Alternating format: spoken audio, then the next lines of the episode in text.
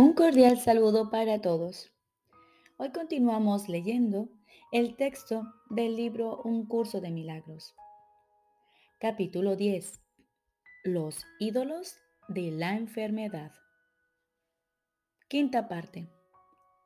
La negación de Dios. Jesús nos dice, los ritos del Dios de la enfermedad son extraños y muy estrictos. En ellos la alegría está prohibida, pues la depresión es la señal de tu lealtad a Él. La depresión significa que has abjurado de Dios. Son muchos los que tienen miedo de la blasfemia, mas no entienden lo que esta es.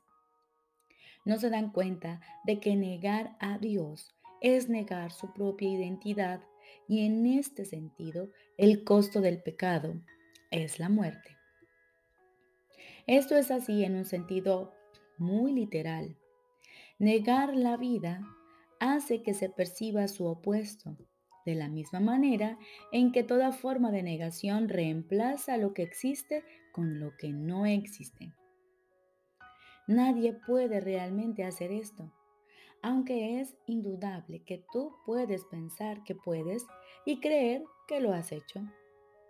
Mas no te olvides que negar a Dios dará lugar inevitablemente a la proyección y creerás que son otros y no tú los que te han hecho esto a ti. Es imposible que no recibas el mensaje que envías, pues ese es el mensaje que quieres. Tal vez creas que juzgas a tus hermanos por los mensajes que ellos te envían a ti, pero por lo que los juzgas es por los mensajes que tú les envías a ellos. No les atribuyas a ellos tu propia negación de tu alegría, o no podrás ver en ellos la chispa que te haría dichoso.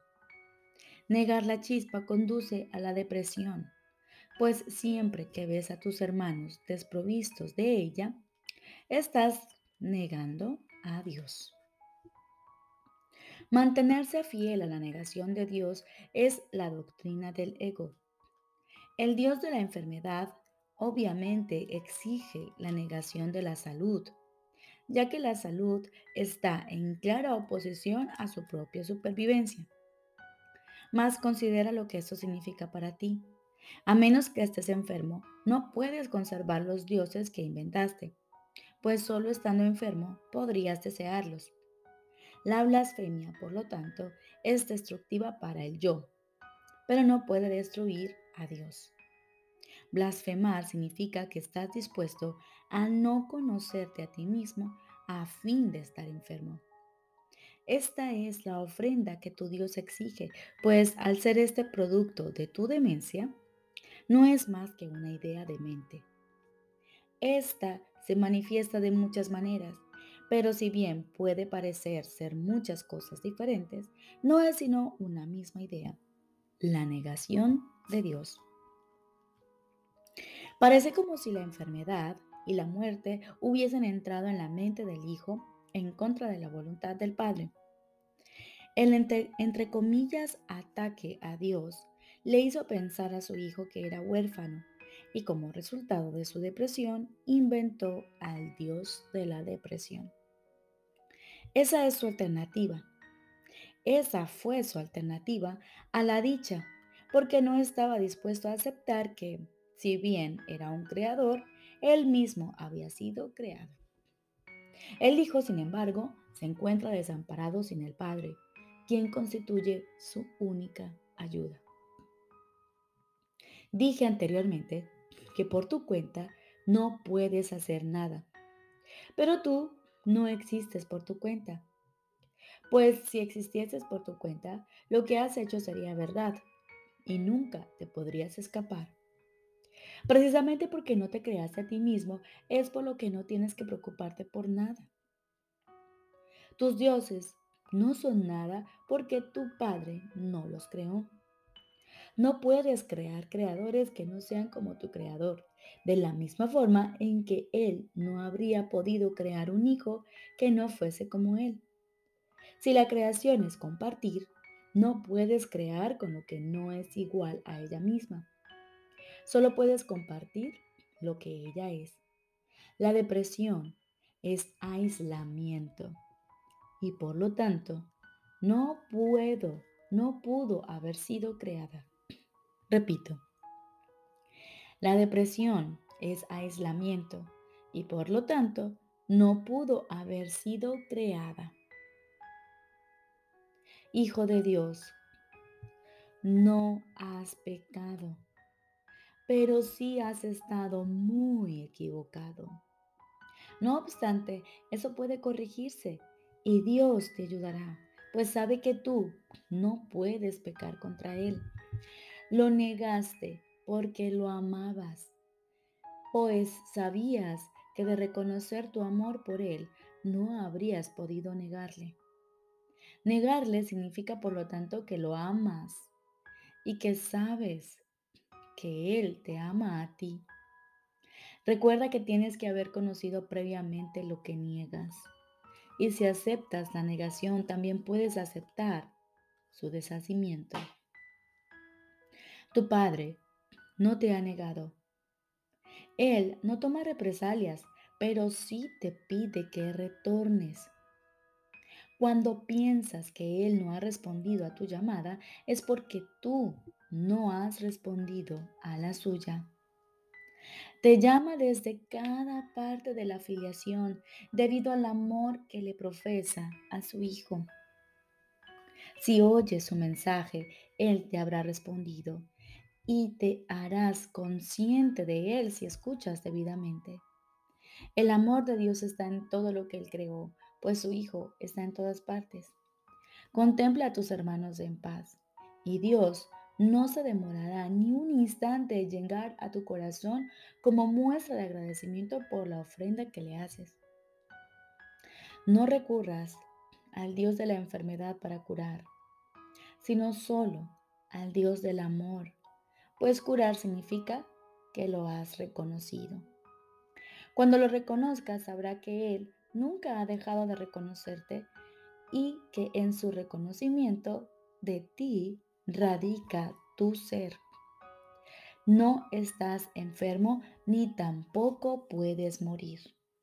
Pero te puedes confundir a ti mismo con cosas que mueren. Recuerda, no obstante, que hacer esto es una blasfemia, pues significa que estás contemplando sin amor a Dios y a su creación, de la cual Él no puede estar separado.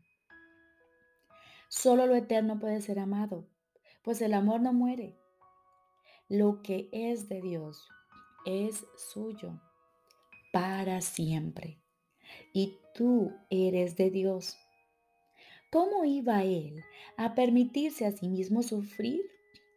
¿Y cómo iba a ofrecerle a su Hijo algo que no fuese aceptable para Él? Si te aceptases tal como Dios te creó, sería imposible que pudieses sufrir. Sin embargo, para aceptarte tal como Dios te creó, tienes que reconocerlo a Él como tu creador. Esto no se debe a que de negarte a ello se te fuese a castigar. Se debe simplemente a que reconocer a tu Padre es reconocerte a ti mismo tal como eres. Tu Padre te creó completamente libre de pecado, completamente libre de dolor y completamente a salvo de todo sufrimiento. Si niegas a tu Padre, estarás invitando al pecado, al dolor y al sufrimiento a tu mente debido al poder que Él le dio. Tu mente es capaz de crear mundos, pero puede también negar lo que crea porque es libre. No te das cuenta de cuánto te has negado a ti mismo, ni de cuánto Dios en su amor desea que no sea así. No obstante, Dios no interferiría en tus decisiones porque no podría conocer a su Hijo si éste no fuese libre. Interferir en tus decisiones sería atacarte, atacarse a sí mismo. Y Dios no está loco. Cuando tú lo niegas a Él, eres tú el que está loco. ¿Desearías que Él compartiese tu demencia? Dios nunca dejará de amar a su Hijo y su Hijo nunca dejará de amar a su Padre. Esa fue la condición bajo la que la creación de su Hijo tuvo lugar, la cual quedó establecida para siempre en su mente. Reconocer esto es cordura. Negarlo, demencia. Dios se dio a sí mismo, a ti, en tu creación, y sus dones son eternos. ¿Te negarías acaso a entregarte a Él? Como resultado de las ofrendas que le haces, se le restituirá el reino a su Hijo. Su Hijo se excluyó a sí mismo de su don al negarse a aceptar lo que había sido creado para Él y lo que Él había creado en el nombre de su Padre. El cielo espera su retorno, pues fue creado para ser la morada del Hijo de Dios. Tú no te sientes a gusto en ninguna otra parte ni en ningún otro estado. No te niegues la dicha que fue creada para ti a cambio de la infelicidad que tú mismo te has labrado. Dios te ha proporcionado los medios para deshacer lo que tú has hecho Escucha y aprenderás a recordar lo que eres. Dios sabe que sus hijos son completamente impecables. Es una blasfemia percibirlos como culpables.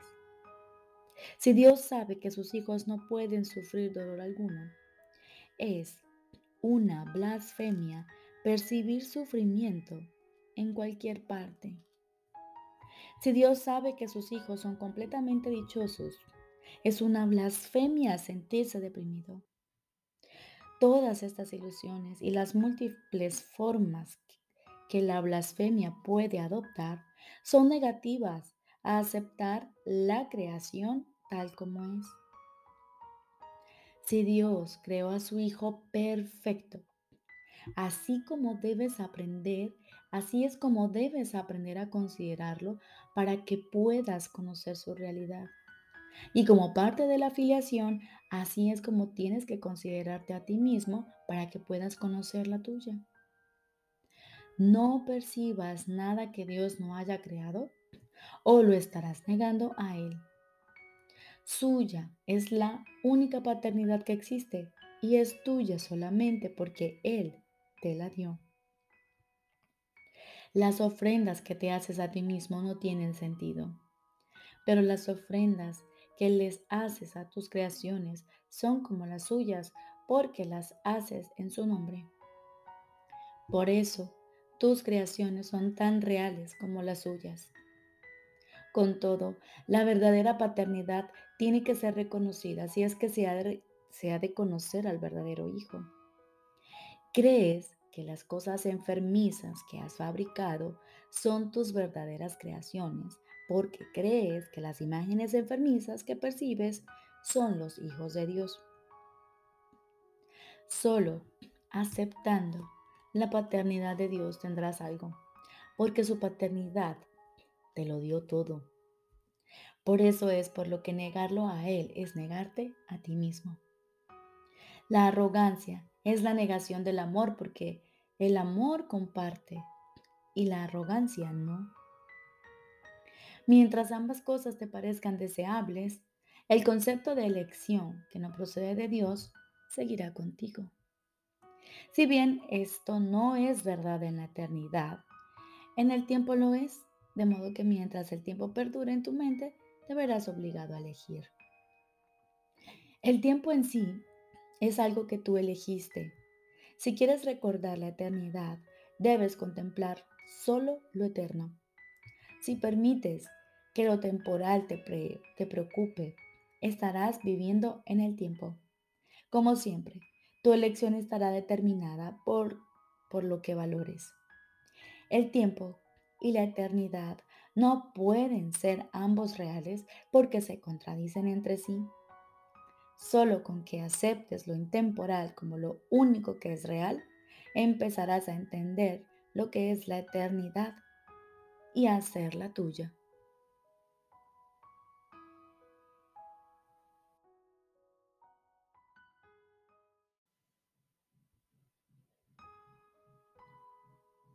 Ahora continuamos con el libro de ejercicios. Lección número 78. Que los milagros reemplacen todos mis resentimientos. Que los milagros reemplacen todos mis resentimientos. Tal vez aún no esté completamente claro para ti el hecho de que en cada decisión que tomas estás eligiendo entre un resentimiento y un milagro. Cada resentimiento se alza cual tenebroso escudo de odio ante el milagro que pretende ocultar. Y al alzarlo ante tus ojos no puedes ver el milagro que se encuentra tras él. Este, no obstante, sigue allí, aguardándote en la luz, pero en lugar de él contemplas tus resentimientos. Hoy vamos a ir más allá de los resentimientos para contemplar el milagro en lugar de ellos. Invertiremos la manera como ves al no dejar que tu vista se detenga antes de que veas. No esperaremos frente al escudo del odio, sino que lo dejaremos caer y suavemente alzaremos los ojos en silencio para contemplar al Hijo de Dios. Él te espera tras todos tus resentimientos y a medida que dejas estos de lado, él aparecerá radiante de luz en el lugar que antes ocupaba cada uno de ellos, pues cada resentimiento constituye un obstáculo a la visión. Mas según se elimina, puedes ver al Hijo de Dios allí, donde Él siempre ha estado. Él se encuentra en la luz, pero tú estabas en las tinieblas. Cada resentimiento hacía que las tinieblas fuesen aún más tenebrosas, lo cual te impedía ver. Hoy intentaremos ver al Hijo de Dios. No nos haremos los ciegos para no verlo. No vamos a contemplar nuestros resentimientos. Así es como se invierte la manera de ver del mundo, al nosotros dirigir nuestra mirada hacia la verdad y apartarla del miedo. Seleccionaremos a alguien que haya sido objeto de tus resentimientos y dejando estos a un lado, lo contemplaremos. Quizá es alguien a quien temes o incluso odias. O alguien a quien crees amar, pero que te hizo enfadar. Alguien a quien llamas amigo, pero que en ocasiones te resulta pesado o difícil de complacer. Alguien exigente, irritante, o que no se ajusta al ideal que debería aceptar como suyo de acuerdo con el papel que tú le has asignado. Ya sabes de quién se trata. Su nombre ya ha cruzado tu mente. En él es en quien pedimos que se te muestre el Hijo de Dios. Al contemplarlo, sin los resentimientos que has abrigado en su contra, descubrirás que lo que permanecía oculto cuando no lo veías se encuentra en todo el mundo y se puede ver. El que era un enemigo es más que un amigo cuando está en libertad de asumir el santo papel que el Espíritu Santo le ha asignado. Deja que sea Él hoy tu Salvador. Tal es su función en el plan de Dios tu Padre. En nuestras sesiones de práctica más largas de hoy lo veremos asumiendo ese papel. Pero primero, intenta mantener su imagen en tu mente tal como lo ves ahora. Pasa revista a sus faltas, a las dificultades que has tenido con él, al dolor que te ha causado, a sus descuidos y a todos los disgustos grandes y pequeños que te ha ocasionado. Contempla las imperfecciones de su cuerpo, así como sus rasgos más atractivos. Y piensa en sus errores e incluso en sus pecados. Pidámosle entonces a aquel que conoce la realidad y la verdad de este Hijo de Dios, que se nos conceda poder contemplarlo de otra manera y ver a nuestro Salvador resplandeciendo en la luz del verdadero perdón que se nos ha concedido. En el santo nombre de Dios y en el de su Hijo, que es tan santo como Él, le pedimos. quiero contemplar a mi Salvador, en este a quien tú has designado como aquel al que debo pedir que me guíe hasta la santa luz en la que Él se encuentra, de modo que pueda unirme a Él. Repito, quiero contemplar a mi Salvador en este a quien tú has designado como aquel al que debo pedir que me guíe hasta la santa luz en la que Él se encuentra, de modo que pueda unirme a Él. Los ojos del cuerpo están cerrados y mientras piensas en aquel que te agravió, deja que tu mente se le muestre la luz que brilla en él más allá de tus resentimientos. Lo que has pedido no se te puede negar. Tu Salvador ha estado esperando esto hace mucho tiempo. Él quiere ser libre y hacer que tu libertad sea también, que su libertad sea también la tuya. El Espíritu Santo se extiende desde Él hacia ti y no ve separación alguna en el Hijo de Dios. Y lo que ves a través de Él os liberará a ambos. Mantente muy quedo ahora y contempla a tu radiante Salvador. Ningún sombrío resentimiento nubla la visión que tienes de Él. Le has permitido al Espíritu Santo expresar a través de ese hermano el papel que Dios le asignó a Él para que tú le pudieses salvar.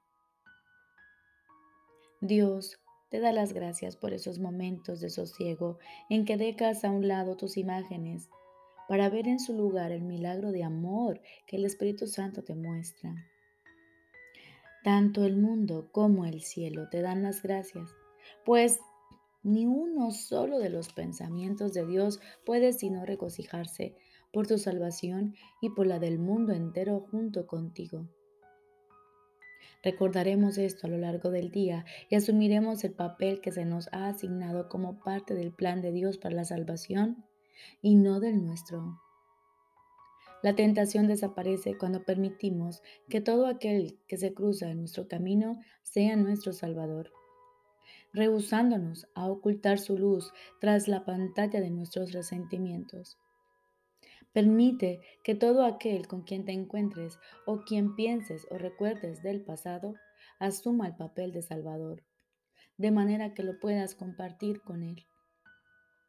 Por ti y por Él, así como por todos los que no ven, rogamos. Que el milagro reemplace, que los milagros reemplacen todos mis resentimientos. Recordemos, lección número 78. Que los milagros reemplacen todos mis resentimientos. Te deseo un feliz y maravilloso día.